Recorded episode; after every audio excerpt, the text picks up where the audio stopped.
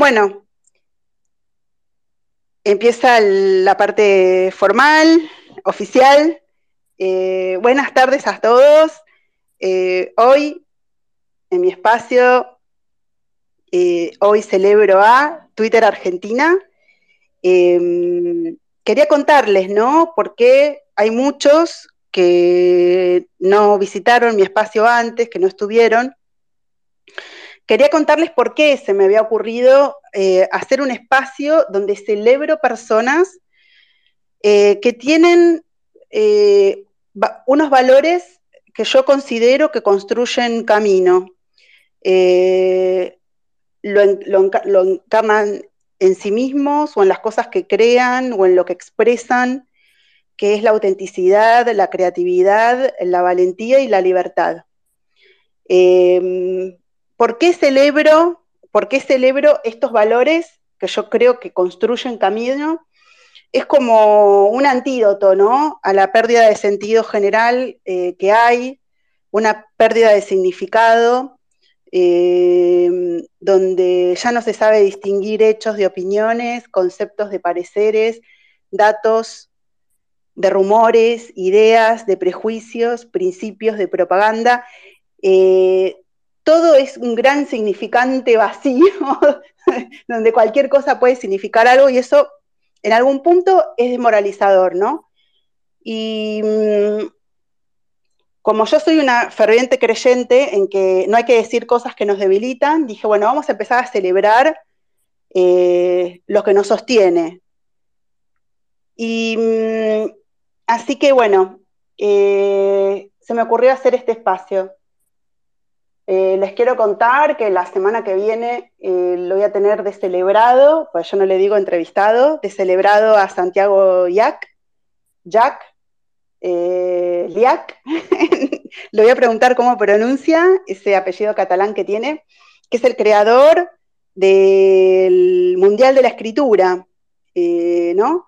Y con este deseo, ¿no? De que yo quiero de poner en valor la palabra y que esa palabra signifique algo concreto, em, creo que es, un, que es, una gran idea, ¿no? Eh, celebrarlo a él, eh, que ayudó a tantos, ¿no? A expresarse y a sostenerse, ¿no? En esta cuarentena, en este año de media cuarentena o no. Bueno, eh, voy a empezar em, a hablar con Gonzalo em, sobre la inteligencia colectiva, lo que significa, eh, y las cosas que estuvo haciendo, que fue un gran disparador. Eh, bueno, quería saludarte antes de presentarte. Eh, Gonzalo, buenas tardes. ¿Estás ahí? ¿Qué tal? Buenas tardes, Rosario, ¿cómo estás? Buenas tardes a todos. ¿Te gusta la idea del espacio? Me parece fantástico. A ver, eh, hay mucha gente de gran valor que solamente se la conoce por un avatar, se, la conoce por un dibujo, caso de Maldita Comadreja, o se la reconoce por un símbolo, un signo, no sé, Ani o, Lola.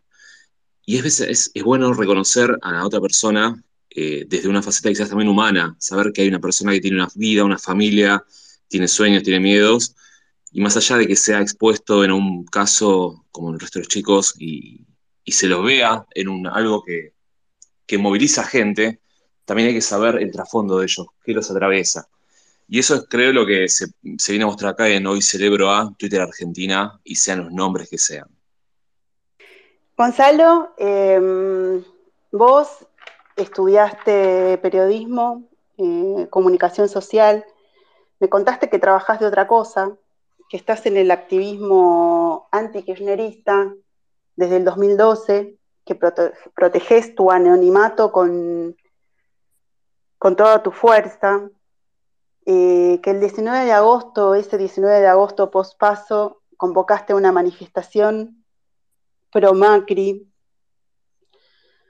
em, que te resulta incómoda la exposición y que luego de publicar vos como periodista, eh, lo sucedido durante la, cuarentena en la Quinta de Olivos, eh, tuviste una exposición de dos meses ininterrumpidos de foco de atención. Em, sí. Quería saber em, cómo te sentís al respecto em, en ese sentido de la exposición cuando somos catalizadores, ¿no?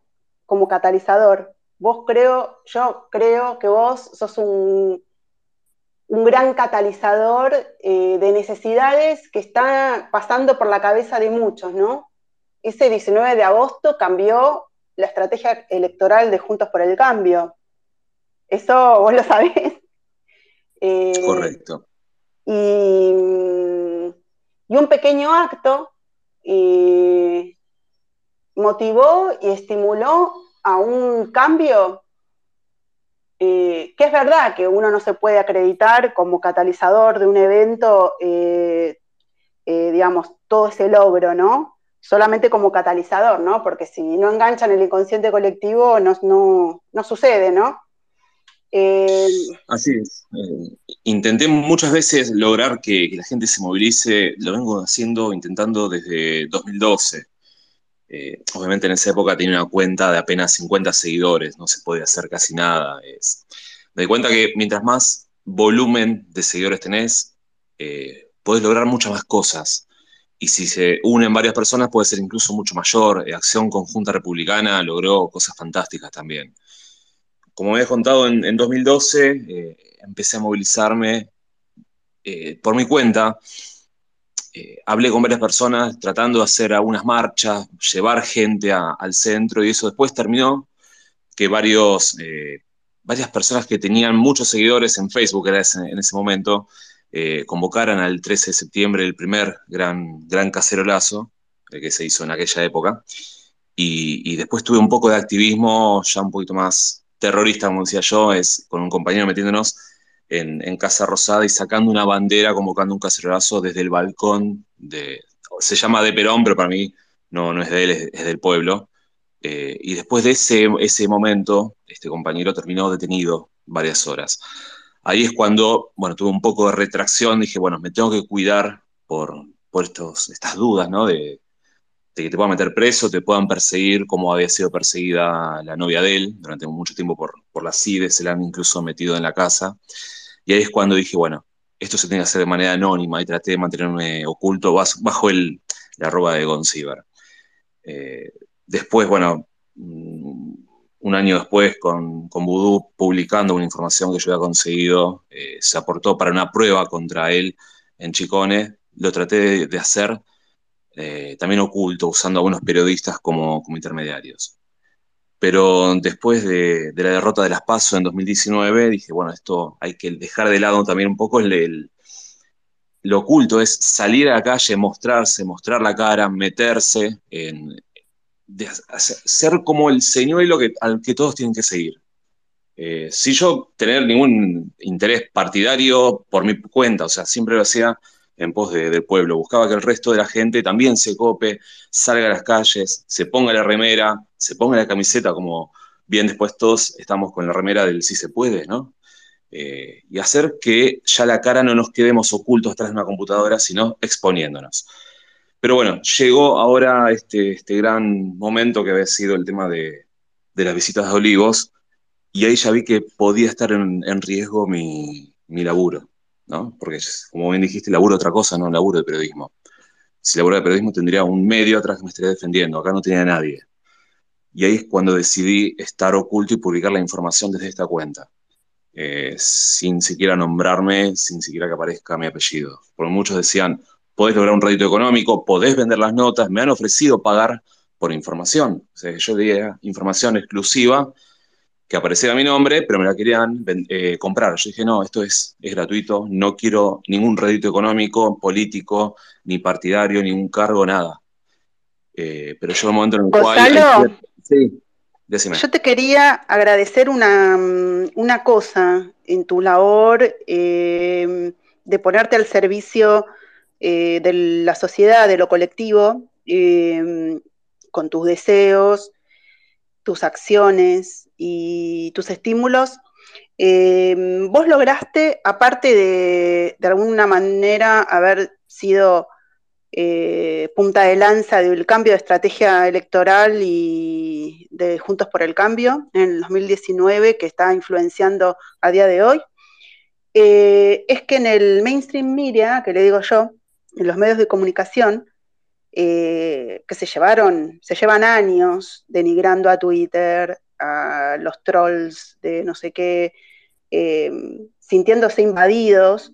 de alguna manera los periodistas que tanto nos han enrostrado a los tuiteros, que no somos nadie, que quién somos nosotros para, para cuestionarles o informar o preguntarles, eh, ese, esa crítica y, y, esa mirada de desprecio y de desvalorización, a partir de esta, de, de esta noticia, ¿no? De lo que estaba sucediendo en Olivos, de la violación espantosa del artículo 16 de nuestra Constitución Nacional, que es la igualdad ante la ley, que el mismo presidente no cumplía sus, sus decretos, eh, los periodistas empezaron a hablar de periodismo en redes y empezaron a referenciar, referenciarte a vos y referenciar a los perfiles de Twitter como algo más que los tuiteros, los trolls. Y entonces, bueno, yo te quería agradecer eso, Gonzalo. No, no, de nada. Pero también prestar atención en la última convención de FOPEA, fue la semana pasada, ellos decían, el periodismo está quedándose atrás de lo que son los medios de comunicación nuevos como Twitter. Pero al mismo tiempo defenestran a ciertas personas que no hacen periodismo de verdad, sino un activismo quizás un poco violento. Sabemos que hay un sector de, tuiteros que son un poquito más agresivos que otros. Hay ciertas personas que no solamente hacen Twitter, sino hacen YouTube y tienen acciones un poco violentas. Bueno, entonces ahí es cuando se ensucia incluso la red social nuestra, que es Twitter. Se ensucia por ciertas personas que no tienen reparo en insultar, defenestrar, llamar a las armas y demás bueno, pero eso es un tema de ellos que digamos que eh, en, redes sociales hay de todo, ¿no? Y lo importante es que sabemos que qué cosas podemos hacer. Sabes que mm, yo eh, me siento muy identificada con los celebrados, pues hace 10 años atrás yo fui una de las activistas eh, que comunicó todo el movimiento de indignados en Europa, ¿no? Y fui referente en España, en Italia, en Francia. Y eh, realmente yo sé del poder de las redes, eh, de lo que significa. Eh, la, inteligencia colectiva cuando colaboramos, cuando identificamos un problema, tanto de uno como de otros, que se nos ocurren soluciones, ¿no? ideas y prácticas para llevar adelante mm, un cambio, eh, le llaman inteligencia en enjambre, ¿no? Y esto es lo que sucede en las redes sociales, los que llevan tan mal eh, algunas personas que pensaban que tenían el, poder, solo el poder de comunicar y el poder de la verdad eh, publicada, digamos, el discurso público. Como 20 años atrás, con la caída de la Rúa, que los medios fueron gran influyentes en la opinión pública para que cayera ese presidente. Y 10 años después, como vos decías, con el movimiento Indignados o la primavera árabe, que se originó a través, a través de Twitter, estamos hablando del año 2011. Sí, 2011 eh, fue cuando armamos todo ese lío, Gonzalo, sí, claro, 2011. Claro, exactamente. A partir de 2011 empezó a cambiar eh, la mentalidad de la gente a través de las redes sociales, empezaron a comunicarse, ya no había un mass media como la tele o la radio que bajara información, sino que la misma gente era la que provocaba la información. Los mismos Twitter, Facebook u otras redes que en ese momento movilizaban por sí mismo a la gente. La gente movilizaba a la gente, ya no los medios. Bueno, ahí estaba la, en pie, de igualdad y usando la tecnología, ¿no? Eh, para crear em, em, grupos de presión o de comunicación eh, bueno, cuando empezamos a utilizar Twitter como periodismo para informar lo que estaba pasando, porque los medios de comunicación, estaba claro, no, eh, nos, defenestraban. Em, y sí, las redes sociales, por eso celebro Twitter Argentina. Eh, y por eso también, eh, Gonzalo, la celebro a Ani, a Ani Martino, que es la voz de las piedras. Una genia. Bueno, Ani, eh, me, me emociono.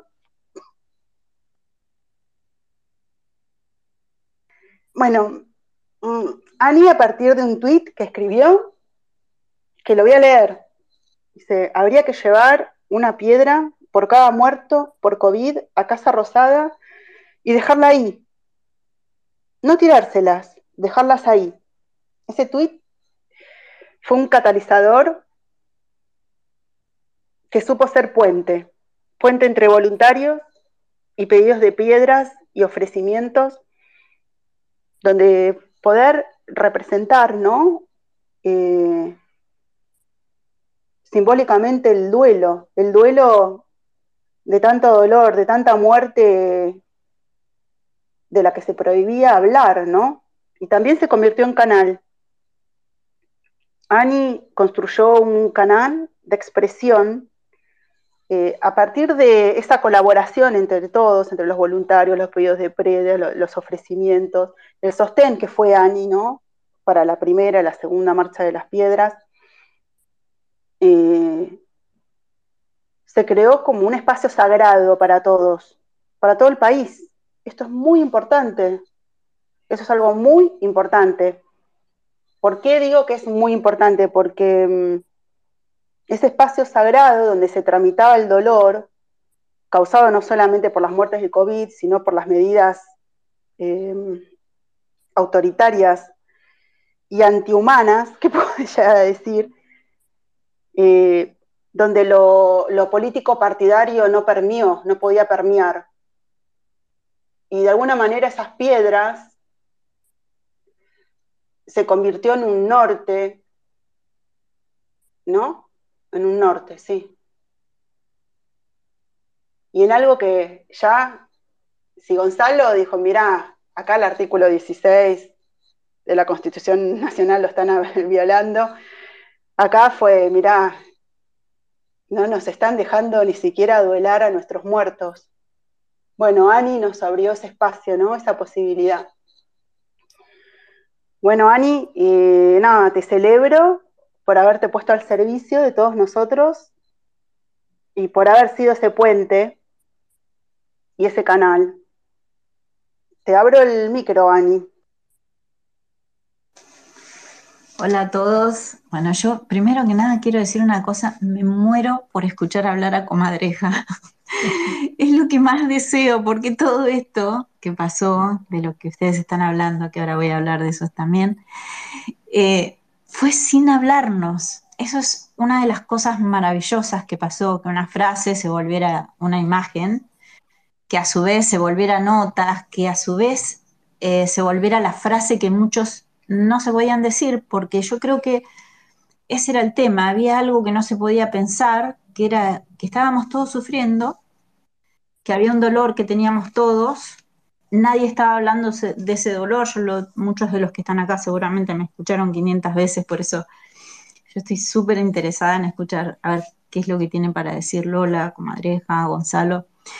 Em, se estaba hablando de Messi esa semana, y algo que me sorprende muchísimo, que sigue pasando, que hace falta como una autorización, como si hasta que alguien no dijera algo, no diera una voz de alto, no dijera vamos, alguien está esperando una frase.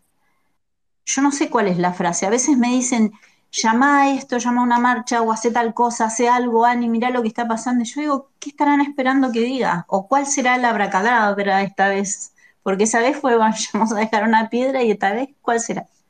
Ani, esas son las musas, eh, las musas que son esquivas. Y el haber sido catalizador una vez de algo no significa que.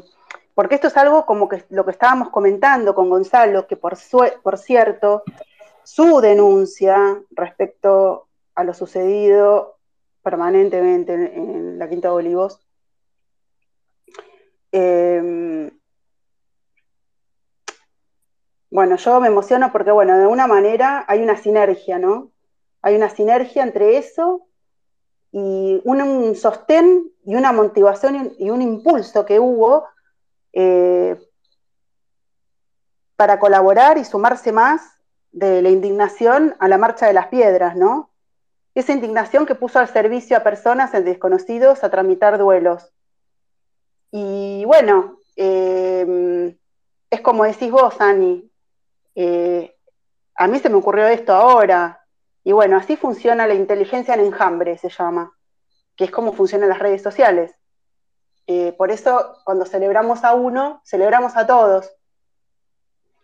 Y me interesaba mucho linkear, yo sé que vos querés hablar con maldita comadreja, ya va a llegar ese momento, eh, linkear tu idea y la de Gonzalo, porque ustedes pusieron en palabras cosas que no se nombraban, cosas que no se podían hablar. Gonzalo, en los medios de comunicación todos sabían, los periodistas, qué estaba pasando en, en la Quinta de Olivos.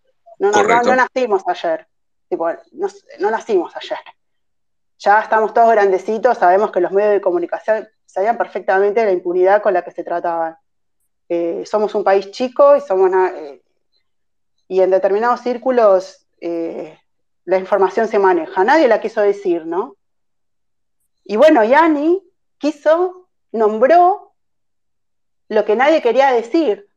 Nos están prohibiendo duelar acompañar a nuestros enfermos y durar a nuestros muertos.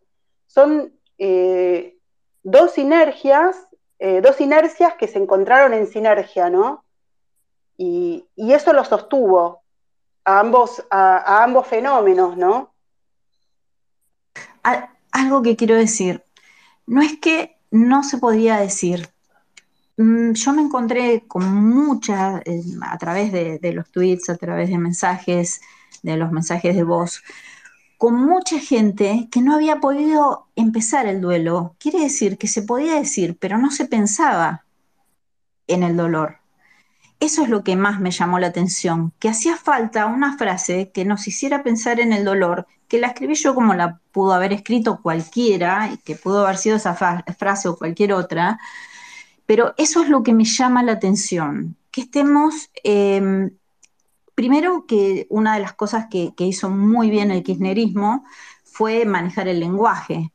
Eh, desde el momento que ellos tienen su propio lenguaje, que se habla, si vos escuchás a alguien hablar con la ella, sabes que es kirchnerista, hasta darle un nombre distinto a lo que ellos llaman colectivos, si es el colectivo feminista, no importa si son feministas, pero están dentro de ese colectivo, son feministas, bueno, todo eso que hicieron con el lenguaje también obturó. De alguna forma, muchísima gente de la que pudo llevar la piedra o, muchas de las historias que escuché, te hablaban de cosas que habían pasado hace un año o hace diez meses o hace nueve meses o hace ocho meses. No es que ese día se le, o esa semana se les había muerto su ser querido. Eso fue lo que me sorprendió muchísimo y sigue pasando. Eh, se sigue esperando la frase liberadora, la persona liberadora. No me siento para nada tener que sea yo quien tenga que decirla, pero me extraña que, que estemos esperando la frase que nos dé permiso para. Eso es lo que más me extraña de todo esto y por supuesto en este caso funcionó para bien pero es raro que estemos esperando un permiso. Bueno, yo creo que es un tema cómo funcionan las, eh, las cosas que suben, eh, es una dinámica, ¿no? Eh, cómo hay temas que suben a, la opinión pública o no. quizás hay mucha gente que está pensando lo mismo, pero no lo comparte. entonces alguien que lo comparte, entonces se suben a la ola. Es un, es un tema como de, oportunidad, de oportunidad y de momento. Ahí es como distintos temas van tomando como masa crítica, ¿no? Que le dicen. Em, eh, no creo que, eh, creo que es así como funciona, ¿no? En las sociedades lo grupal. Es un fenómeno, bueno, como comentaba, ¿no? De, enjambre, de la inteligencia colectiva y todo eso. Em, bueno, y mm, lo tenemos acá Maldita Comadreja. Eh, bueno, Maldita Comadreja, antes de presentarte, te quiero hacer una pregunta. Eh, ¿Por qué maldita comadreja?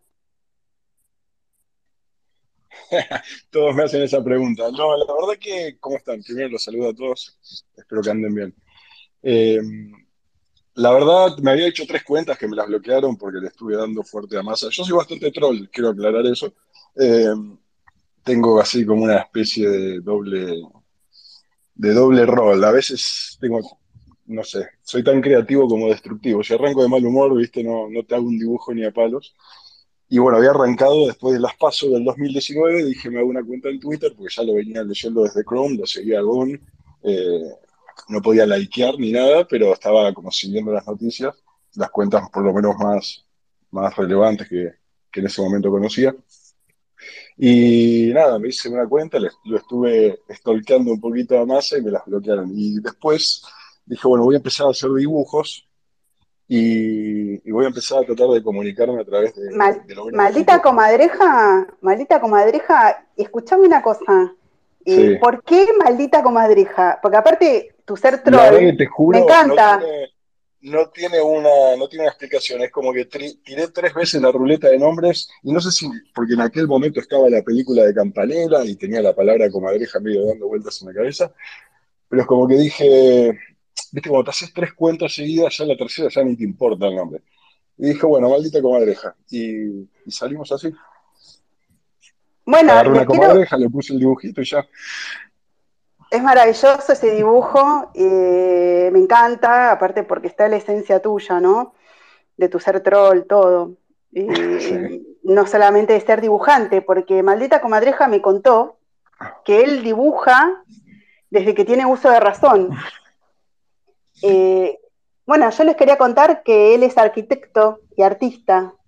Y a mí me gusta hablar de, los mis celebrados, porque de alguna manera, eh, con las cosas que piensan, sienten, hacen o, desean, nos podemos identificar, ¿no?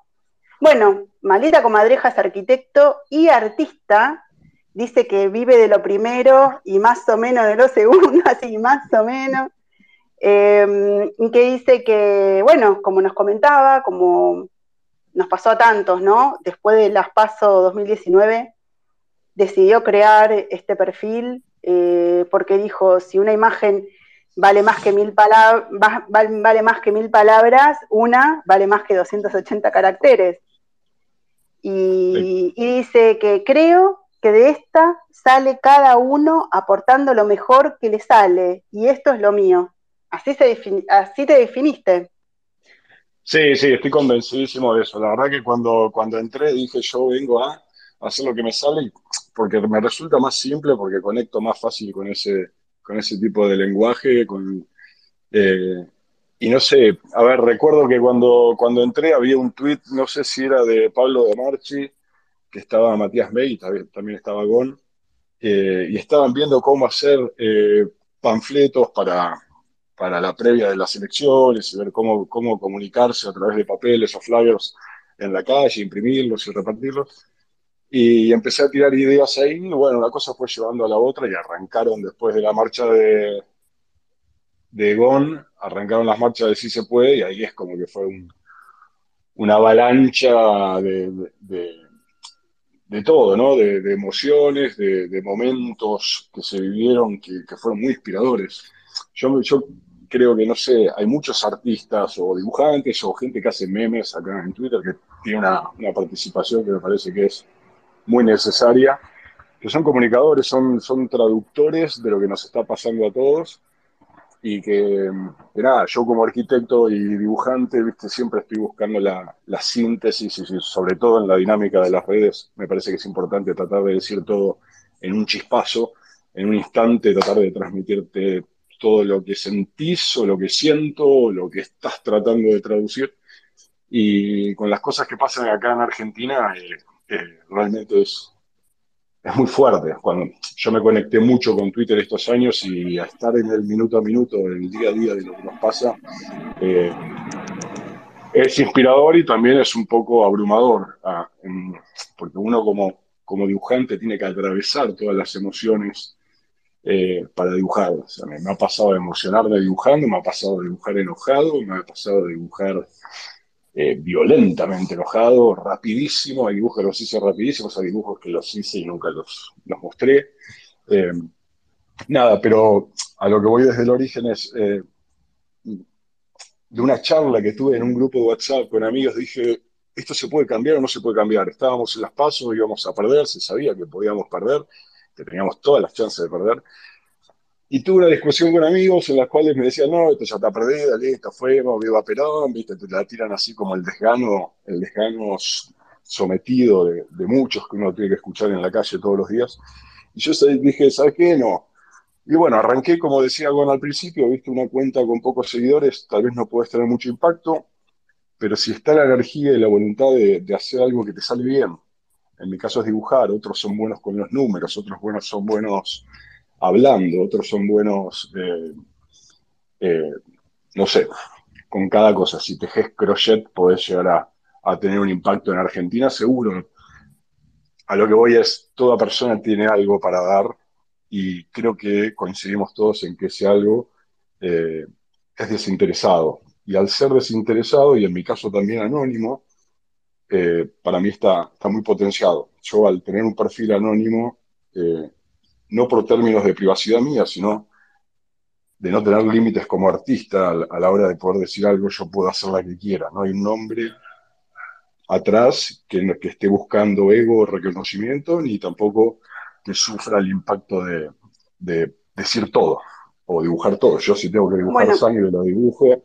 Eh, digamos, nada, eh, es muy liberador en términos artísticos no tener, eh, no tener que, estar atado a un nombre.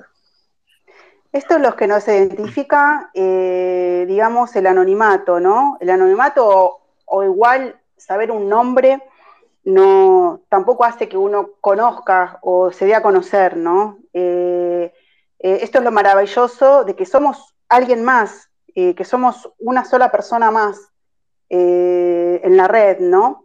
Desde un humilde lugar. Yo te quería agradecer, maldita comadreja, que mm, yo estaba como muy desesperanzada y en agosto del 2019 me tocó estar en Buenos Aires y estaba en Buenos Aires y dije, con un grupo de tuiteros nos fuimos a la, marcha que había convocado Gonzalo. Y yo decía, eh, esto, aunque perdamos, eh, pero nos vamos luchando. aunque perdamos, nos vamos arriba, ¿no? Entonces se conformó ese 41%, ese 41% que no tenía una estética. Eh, y maldita comadreja, vos nos llenaste de belleza. Nos llenaste de belleza nuestro deseo de democracia, una estética eh, donde se valoraba lo que colectivamente podíamos lograr y hacer y que fundamentalmente era hermosa, ¿no? Y yo sabéis que con las cosas que hizo Gonzalo en el 2019 y con como vos te entregaste, yo dije, qué bueno, ya estamos empezando a tener una voz propia y un estilo propio, eh, donde nos encontramos, donde nos hacemos, nos, sentimos bien con nosotros mismos, ¿no? Eh, qué importante. Sí, absolutamente. Sí, sí, sí. Sí, yo quizás tal vez en la estética traté de traducir un poco la emoción. Yo creo que la marcha que, fue la del 24 de A, que fuimos a la Plaza de Mayo, la, marcha de Juan, es una marcha que no terminó, que no terminó nunca. O sea, todos los banderazos que vinieron después fueron una continuación de esa emoción de, para, si hacemos algo, el, el destino cambia. O sea, para realmente para que las cosas cambien tiene que haber una energía y una dirección. Y, y nada, a mí la estética esto que te decía al principio, yo tal vez se me ve como más tierno de lo que soy en realidad. Eh, he traducido la estética eh, de, las marchas, pero también tengo un dilema interno, viste, que a veces quiero hacer un dibujo de un, tipo con, un lanzallamas. Y, bueno, a veces me sale el gatito con la bandera. Entonces, vivo así, soy geminiano, también tengo esa dualidad. Eh, Maravilloso. Maldita, maldita, escuchame una cosa, eh, sabés que Ani quiere hablar con vos. Y es algo que me lo dijo todo el tiempo. Así que yo voy a cerrar el micrófono y bueno, les voy a presentar a Ani Martino, la que catalizó un sentimiento y una necesidad de duelo con maldita comadreja que le puso imagen a eso. Así que nada, cierro el micrófono y les hablo para que ustedes se comuniquen. ¿Qué haces, Ani? Hola, Coma. Yo quería escucharte nada más. No tengo mucho para decirte. con, Ani, estuvimos hablando muchísimo, muchísimo. La verdad que por mensaje eh, fue, fue muy intenso. Ella fue la cara de la Marcha de las Piedras y estuvo, estuvo al frente. Y, nada, yo estaba ahí en, las sombras, más en, la parte organizativa, con los, con los voluntarios y metiendo fuerza, pero charlamos mucho y la verdad que los huevos que le puso a, los medios, a dar la cara, a defender la idea, a sostener el lugar, eh, únicos. Te quiero, Ani. Yo te requiero, coma. Bueno, ahora, ahora salen corazoncitos. No, fuera de broma, eh, la cara no la puse nunca, pero sí la voz. Y la verdad que por momentos era como estar en, en un pantano de arenas movedizas. Y entonces, para mí, mi referente era escribirle a Coma y que cuando él me viera, porque encima todo por, por DM, digamos, eh, Coma, cómo eran las cosas, todo por DM de Twitter, porque nosotros, o sea, él tiene mi teléfono, yo en un momento tuve miedo de que me volaran la cuenta, entonces le pasé mi teléfono, porque digo, bueno, me vuelan la cuenta y no sé cómo nos encontramos, eh, seguramente a, través eh, de un intermedio tuitero. Eh, y yo por ahí me perdía en la laguna, que era todo el mar de las piedras, de las cosas que me decían, de los llantos de la gente, de las entrevistas, de todo eso. Decía, necesito un norte, necesito la palabra de comadreja, comadreja auxilio. Y ahí me rescató siempre, siempre me rescató con esa sabiduría tan como, como sus imágenes, ¿no? Él es la síntesis, es la síntesis de lo correcto no, yo entiendo esa dualidad que tiene, que también es la correcta. Tiene esas dos cosas, tiene, tiene la violencia y la belleza de la ternura, tiene y también la belleza de la violencia. Eh, para mí fue un honor total que él volviera a imagen eh, palabras mías. Lo, lo, sigo pensando como que fue que me tocó la varita mágica. Gracias, coma, de todo corazón.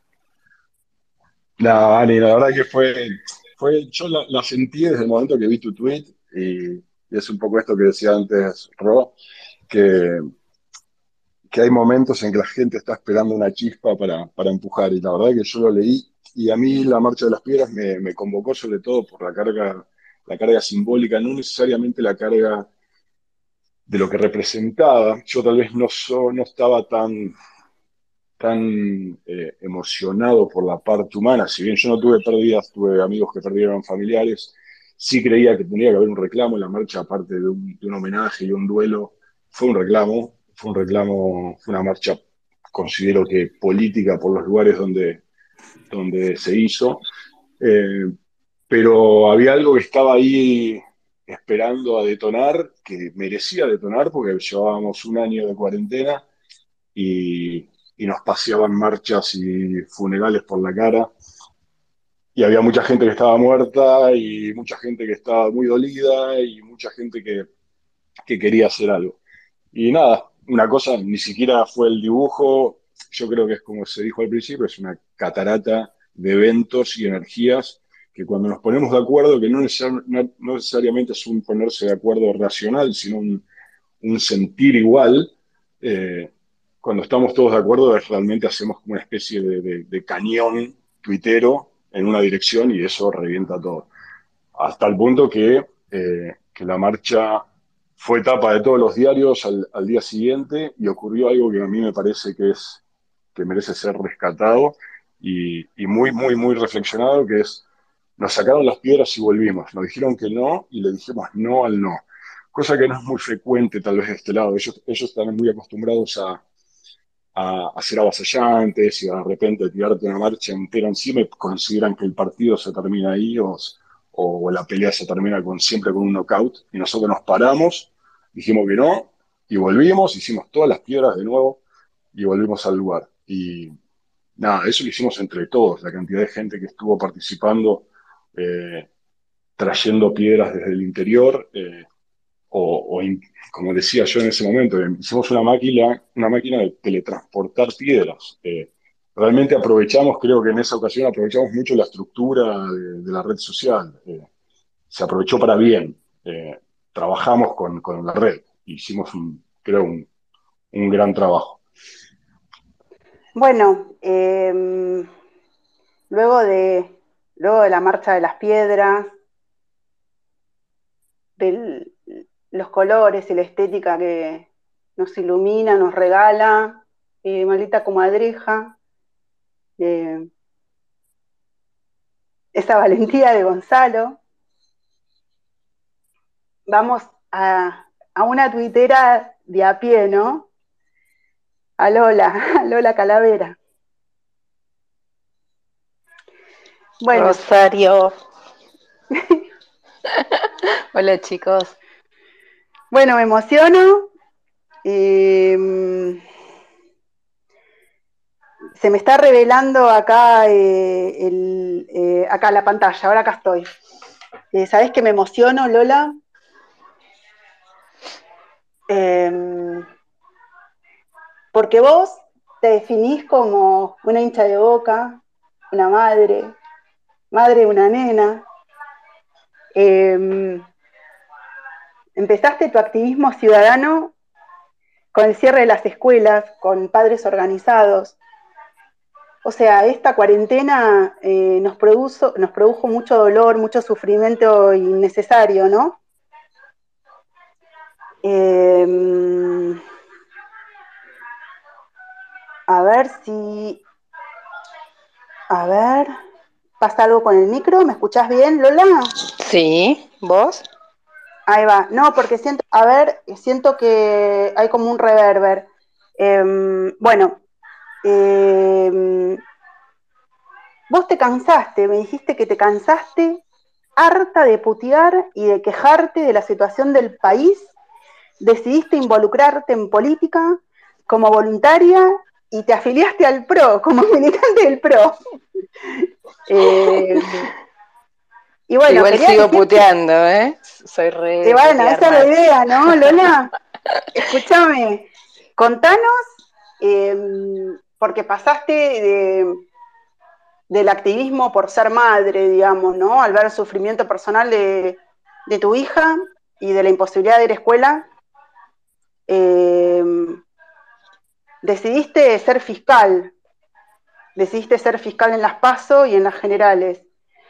Y vos sabés que yo pienso que vos sos una storyteller, una cuenta cuentos, en el mejor sentido de la palabra, una gran creadora de relato. Y yo te quiero celebrar por eso. Tu hilo contando la experiencia de, de las elecciones del ser fiscal en las PASO nos inspiró a muchos. Yo te conocí ahí, te empecé a seguir. Y bueno, nada. Eh, eh, te abro el micrófono a vos y te escucho, Lola. Eh, Rosario. Bueno, no, nada, contaste un poco vos cómo fue, en verdad creo que fue un gran proceso de, de catarsis, ¿no? Cuando pienso dónde empezó, pienso que fue con el cierre de las escuelas y con padres organizados. Eh, la situación de decir, bueno, si me quedo sentada puteando, ¿qué realidad cambio? O sea, somos un montón los que estamos puteando y quejándonos atrás de, de una computadora o de un celular y todo parece re fácil. Eh, sin embargo, estás como en un círculo vicioso de, puteada, de mierda, de volver a putear. Como a veces digo, yo cuando me levanto y entro a Twitter, bueno, a ver qué, cosa de este gobierno vamos a putear hoy. Em, y después de eso, sí, directamente em, no tuvo mucho que ver, o sea, lo de padres organizados con, mi afiliación y, mi voluntariado con el PRO, sino que eh, creo que fue eh, el primer paso, empezar a pelear por los chicos y por las escuelas, sobre todo acá en provincia, yo vivo en provincia y, era una realidad completamente diferente a la que se vivía en Cava. Eh, y después sí empezó el, camino a involucrarme día a día en, lo que era mm, eh, la militancia, como decirlo de alguna forma. A veces suena raro porque creemos que militantes son solo ellos, ¿no? Eh, y después, bueno, nada, lo del hilo fue una locura. Eh, el que me conoce a mí sabe que soy bastante anti, que no me gusta mucho la gente ni nada. Y fue la necesidad, yo esa vuelta la, pasé como el culo, la verdad que fue mi primera experiencia fiscalizando y todo, y, no, no fue una experiencia así recopada, eh, y salió de la necesidad de hacer catarsis y de contar un poco lo que, lo que había pasado. Eh, pero para lo hiciste de forma apasionante, Lola. Eh, no, tan apasionante que. lo hice recansada el lunes a las 8 de la noche, pero aparte con el celular, un tuit tras otro. O sea, nunca llegué a dimensionar lo que estaba pasando. Cuando terminé dos horas después, em, no podía creer lo que había pasado y al otro día cuando me levanté, peor. Y y una de las cosas que escuchaba recién a Onza y pensaba, digo, a veces ese sentido de, es, el tema de la exposición eh, es bastante compleja. A mí me pasó, por ejemplo, en una de las marchas que fuimos con padres organizados, que fuimos acá al, juzgado de Lomas a reclamar, porque ahí estaba el juez que tenía nuestro amparo eh, pidiendo la apertura de escuelas. Eh, estábamos, éramos un grupo de 20 padres con carteles y con banderas y qué sé yo, y de repente llegó gente de la, mandados por la Municipalidad de Lomas a, filmarnos y a sacarnos fotos. Entonces ahí, al menos yo, no sé si, si creo que un poco todos les pasa, eh, hay un sentido extraño cuando empezás a exponerte de determinada manera. yo en ese momento decía, pero pará, si soy una madre común que lo único que quiere es que abran la escuela de su hija, ¿por qué me están filmando? ¿Por qué me están sacando fotos? Estamos todos locos, ¿no? Em, y cuando pasó lo del hilo también, a veces toma, las cosas toman una dimensión que uno no, no se imagina hay gente que quizá disfruta más la exposición, eh, no, es mi caso.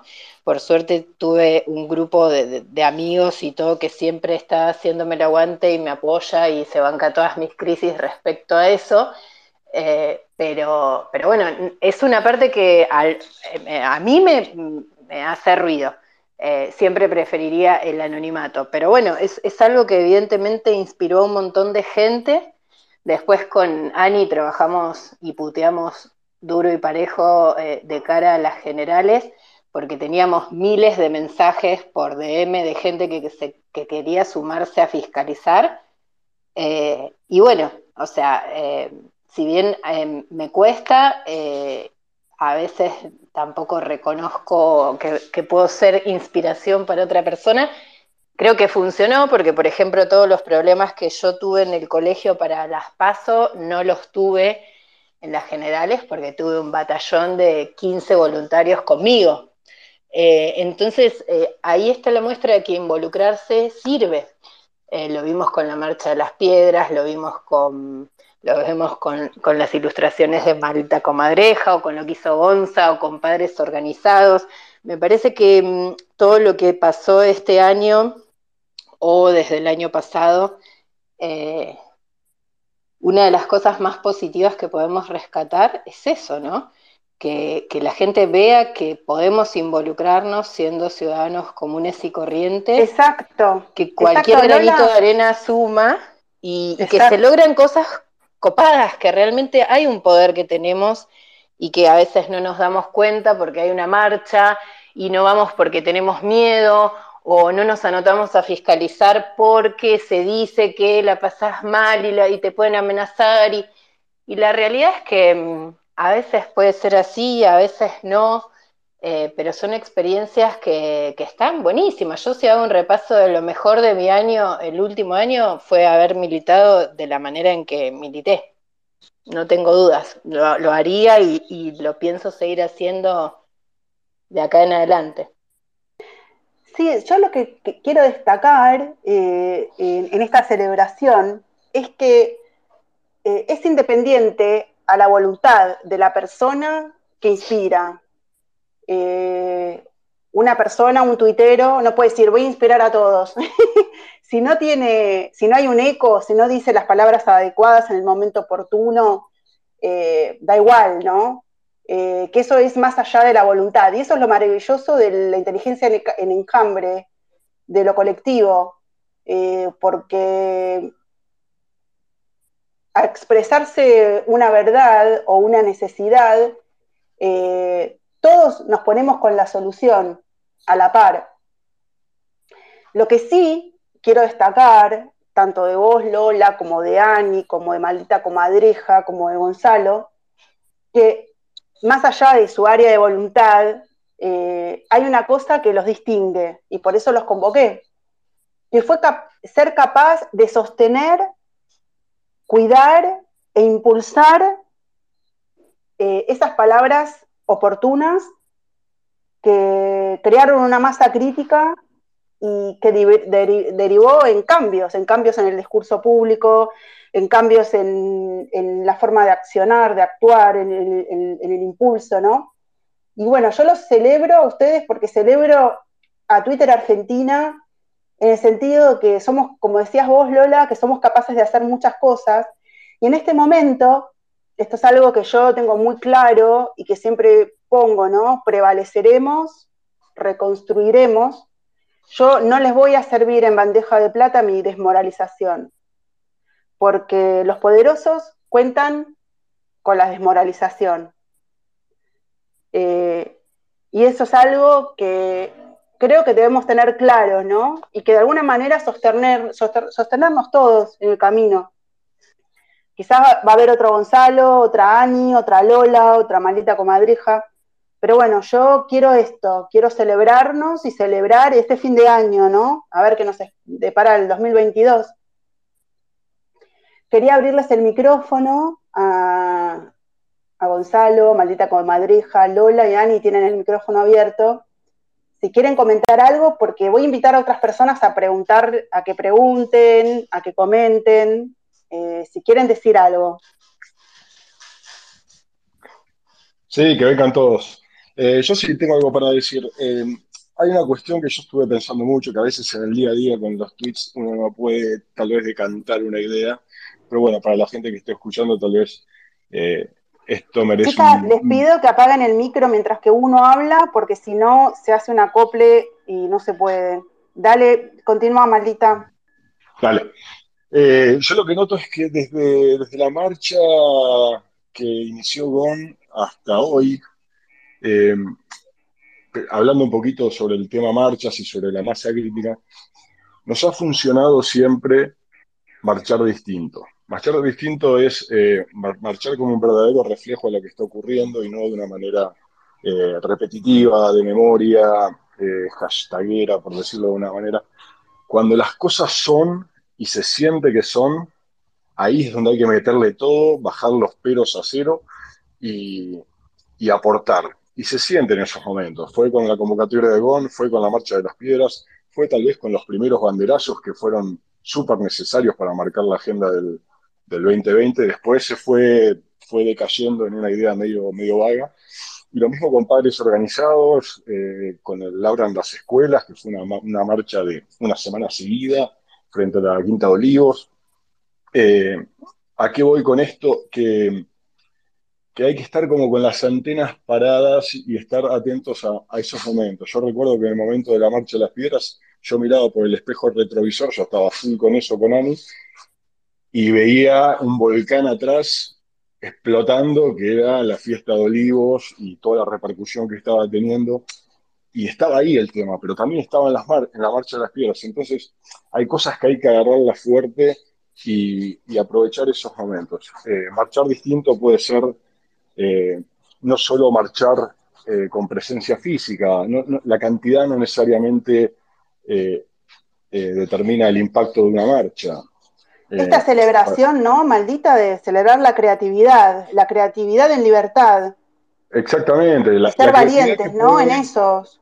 Claro, la creatividad que puede aportar cualquier individuo o grupo a una, a una marcha o a una idea. A veces, a veces se confunde la dinámica en la cual pongan fecha, en la cual te piden pongan fecha, juntamos en el Plaza de Mayo, es ahora o nunca, y, y tal vez en vez de pensar que tenemos que ir todos a un lugar para, para que nos escuchen, saber que tal vez nos podemos encontrar en un lugar, pero cada uno puede traer sus ideas individuales o grupales y formar grupos de acción verdadera. Realmente la Marcha de las Piedras en cantidad de gente, eh, participación de gente, no, no, fue distinta a cualquiera de las últimas marchas que vimos este año, eh, pero fueron cientos de personas que trajeron miles de piedras de personas que no estaban en Ciudad de Buenos Aires ni cerca.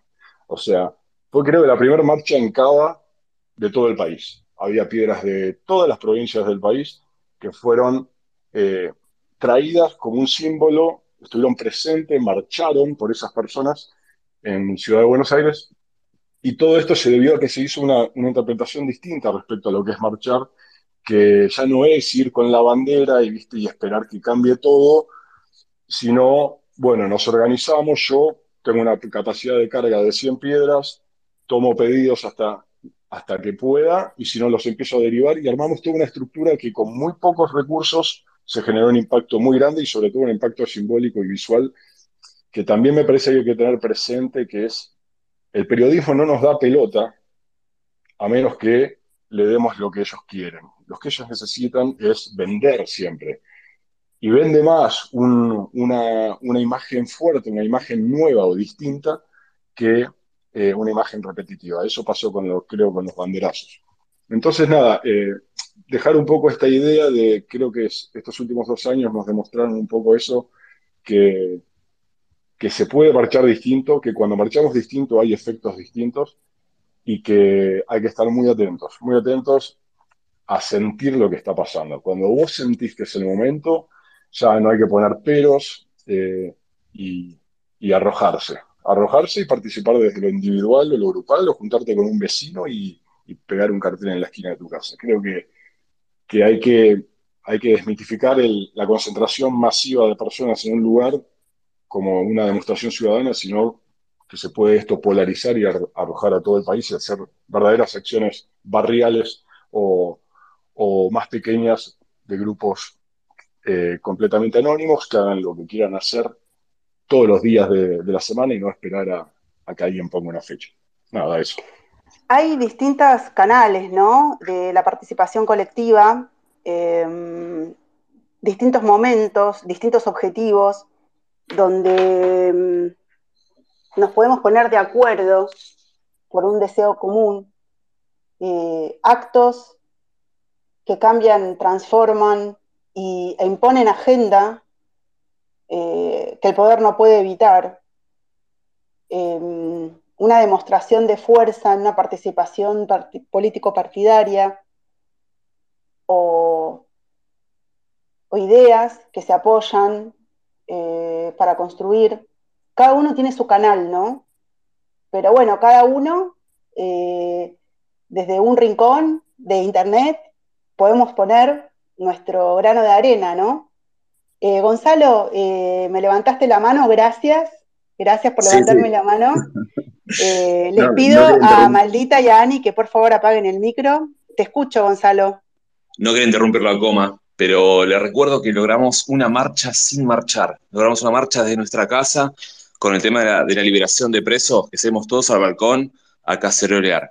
Simplemente un gesto que se hizo en prácticamente cuatro o cinco horas, WhatsApp, Twitter y demás se difundió y logramos hacer una movilización ciudadana a gran escala que detuvo el tema de la liberación de presos. Y esto fue abril del año pasado. Y logramos hacer una marcha diferente desde nuestras casas. Y bueno, entonces, como dice Coma, con un pequeño simbolismo, con una idea, con algo, se puede hacer grandes, grandes cambios. Bueno, em, quería saber si Facundo quería comentar algo, si Romina, Maro, si alguien quiere hacer una pregunta. Nelly, em, les abro el micrófono, eh, los invito a hablar. Eh, no sé si quieren preguntar algo. Em, comentarle eh, algo a cada uno de estas personas que, que, nos inspiraron, que nos sostuvieron. Bueno, Facundo, estás ahí, eh, qué bueno. Ay, Marita Divina, dale, dale, acá estás. Eh, bueno, Facu, estás, te dejo el micro. Hola, Ro, hola a todos, ¿cómo están? Buenas tardes. Hola, buenas tardes, estimado. ¿Cómo están? Bueno, nada, antes que nada, obviamente agradecer lo que ha sido el, laburo de ellos, ha sido central, no solamente para, para los resultados, sino para mantener un espíritu que en diciembre del 2019 pensamos que se había acabado. Como siempre les digo, me parece que la gente estuvo muy por encima de los dirigentes y de hecho, como todos saben, después de las pasos del 2019, la sensación dentro de, de lo que era Cambiemos en ese momento era que estaba todo terminado y fue la movilización, maldita lo sabe mejor que nadie, fue a partir de la movilización de la gente que se llevó puesto a los dirigentes. Parece un juego de palabras, pero, pero no lo es. Eh, porque esa participación, lo que hizo las piedras, bueno, lo de Gonzalo desde ya, lo de Lola, todo, todo, todo ha sido central en mantener esta sensación que todo lo que está pasando no tiene que ver con los partidos políticos, sino que tiene que ver con la gente. Tiene que ver con lo que no queremos más para este país, con lo que no tenemos más ganas de soportar y con que de una vez nos pusimos de pie todos. Y eso me parece que es lo central. Sí quiero decir una sola cosa para ser muy justos también. No nos olvidemos que todo esto tiene un antecedente que fueron los cacerolazos durante el gobierno de Cristina.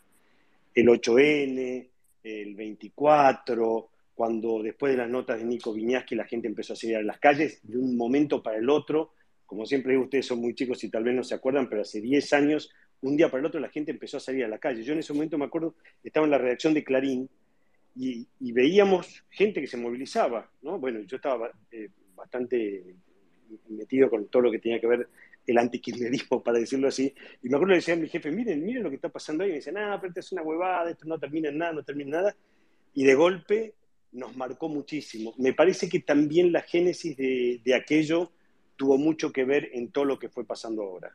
Pero bueno, nada, para variar me estiré. Es simplemente agradecerles y saber que como siempre la gente está muy, muy, muy, muy, muy por encima de todo lo que propone todo el resto. Eso nada más, Ro.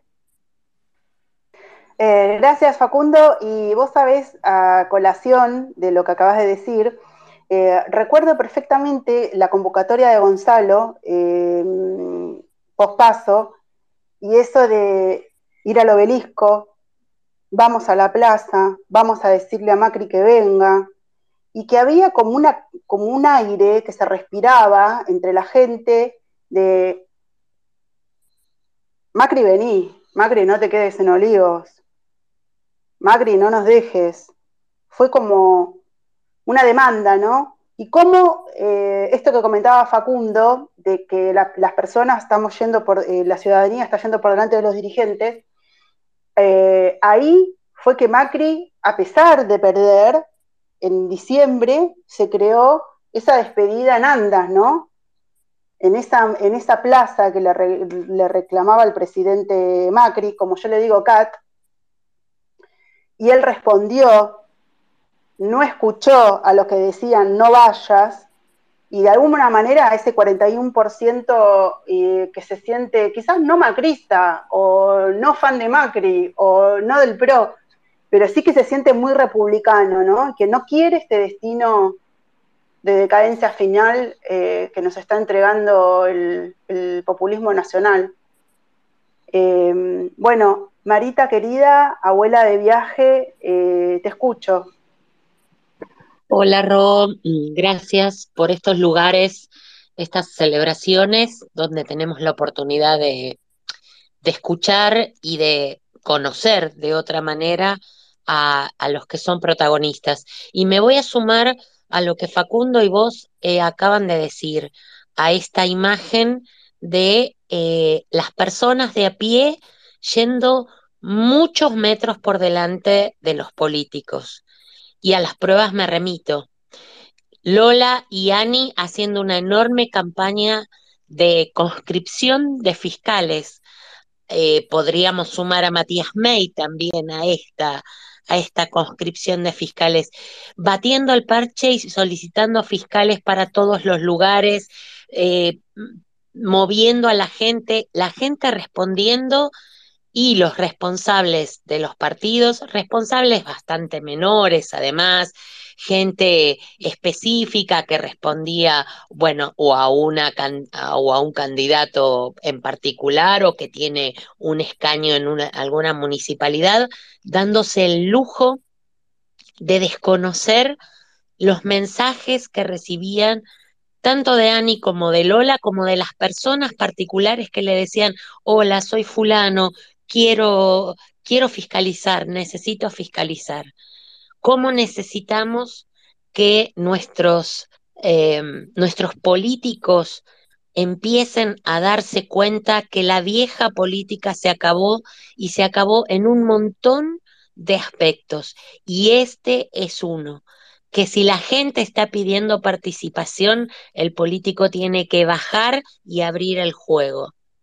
Eh, porque ahora nos tienen, no sé cuánto tiempo más nos van a tener. Y bueno, eh, gracias a Gonzalo, gracias a Comadreja, em, me he horrorizado con las cosas que mostró Gonzalo, he llorado hasta la deshidratación con los dibujos de Comadreja y hemos este, estado ahí vibrando con las, las propuestas de Ani y de Lola. Gracias a los cuatro. La verdad que eh, es todo emocionante. Vos sabés que a mí todo lo que es participación ciudadana y el pedido de, igualdad ante la ley, justicia, eh, instituciones, respeto a la libertad, las garantías, bueno, es algo que a mí eh, me resuena, me conmociona, me emociona, me moviliza. Y vos sabés que yo tengo un sueño, ¿no? Siempre tengo sueños. Quizás voy cumpliendo de a poco, ¿no? Pero bueno, encantaría eh, que para el 2023 organicemos la fiscalización, pero a la manera tuitera, y que nos den bola, arriba nos den bola. Eh, yo tuve una entrevista con... La fiscalización, Ani. Es un negocio. Eh, Ro, es un negocio. Negocio dentro de los políticos, dentro de los estados, de los partidos. Yo no pierdo la fe eh, tuve una entrevista con un diputado en el 2019 que le propuse una estructura de participación de redes sociales, porque como yo organicé a nivel estatal de varios estados la participación, venía con todas las ideas frescas, y como dice Marita, no, eh, no, no, no, no quisieron, ¿no? Eh, lo que pasa, te comento, hay doble tipo de negocio en eso. Por un lado, poner el subsecretario o el secretario del subsecretario de tal lugar consigue 100 personas, tiene mucha mayor posibilidad de ascender, ven como que él está trabajando, entonces tiene un mayor reconocimiento que uno que consigue solamente 20. Y por otro lado está el negocio del pago que después se le da a los, a los fiscales al final del turno, que todos sabemos que es voluntario, pero a veces se les paga. Entonces está el negocio ahí que se van quedando con un vuelto. No creamos que vamos a lograr el 100% de fiscalización voluntaria a cero pesos porque siempre hay un negocio por atrás. Bueno, eh, a mí lo que me interesa es cuidar el voto. Eh, y bueno, ojalá nos escuchen. Hemos logrado muchas cosas. Hemos, dijo, Aramos, dijo el mosquito. Eh, Twitter Argentina ha logrado muchas cosas. Lola quiere decir algo. Eh, no, es que estoy de acuerdo con lo que dice Gonza, pero mm, también en, en, lo que vos decís, o sea, en el sentido de ir y cuidar el voto. Yo lo dije la otra vez en una, en una charla del voluntariado de Dietrich, que hay una realidad que es que nosotros dormimos la siesta durante muchísimos años y que ahora que nos despertamos un poco, eh, nos damos cuenta que cuando estamos presentes en una fiscalización o en una elección o demás, hay un montón de líneas que ellos no se animan a pasar. Em, es real lo que dice Gonza, cuando nosotras con Ani empezamos a anotar fiscales y tenía, a mí me estaba ayudando Alan, Eh, bueno, éramos un montón de gente, teníamos un grupo de WhatsApp que estaba todo el día activo, día, noche, todo, era un descontrol. Nos empezamos a encontrar con estas barreras y estos problemas de las burocracias de, que, de, funcionarios que no funcionan en cierta manera. ¿eh? Y mm, al fin de cuentas, yo cuando me encontré con un montón de estas cosas, dije, bueno, listo, yo todos mis voluntarios, por ejemplo, organicé Lanús, todos los voluntarios que tenía para mandar a Lanús, se los derivé a un chico del que me habían hablado súper bien, eh, fue un lujo, y a los de Lomas dije, bueno, ¿sabes qué? Si no hay lugar para los de Lomas, me los quedo yo, me llevo 15 voluntarios a mi colegio, no me importa. Em, y más o menos terminó siendo así y en mi colegio terminaban funcionando las cosas. O sea, hay que creer y hay que ponerle un poco más de fichas al voluntariado. Hay personas que se dieron cuenta que, em, y que me pasaba desesperados por ayudar en lo que sea, que me decían, Lola, en lo que sea, así sea para estar parado mirando, así sea para llevar gente a votar, para lo que sea quiero estar. Eh, y tuve un montón de gente en mi colegio con esa postura y de esa forma y por eso fue bastante eh, simple, mucho más simple que en las PASO. Eh, la burocracia y los problemas están, van a estar, van a llevar muchos años a que eso cambie, eh, pero creo que, también tenemos una masa de gente con, ganas y con necesidad de participar y que hay que, hay que darle bola. Bueno, con estas palabras de Lola, Eh, voy cerrando el espacio. Eh, la semana que viene no va a ser lunes, sino el martes. Eh, tengo de invitado a Santiago, a Santiago Jack Liac, que va a hablar del Mundial de la Escritura, de, esta oportunidad de participar en todo el habla hispana de, de la creatividad en palabras va a ser el martes 21, no el lunes 20, eh, a las 8 de la tarde. Eh, los espero porque vamos a hablar de, cosas que me parece que nos interesan un poco a todos. Y bueno, nada, Gonzalo, estimado, maldita comadreja, estimado, Ani, estimada, eh, Lola, a ver, eh, Leonardo, ya, a ver, Leonardo, ¿qué querés decir? Porque ya estoy cerrando. Eh, recién se acaba de conectar un chico que me pidió el micrófono. Leonardo, ¿querés decir algo? Estoy cerrando. Bueno, no habla. Eh, les mando un beso, un abrazo y nos seguimos viendo en las redes, chicos. Así que nada, continúo con el cierre del, digamos, del, podcast. Eh, les mando un beso, un abrazo, los espero el martes. Eh, gracias por tanto y nada, eh, hasta la próxima. Un beso grande, Ro. Beso Chao, Gonzalo. Chao. Chao, Ani. Chao, Lola. Un beso, chicos.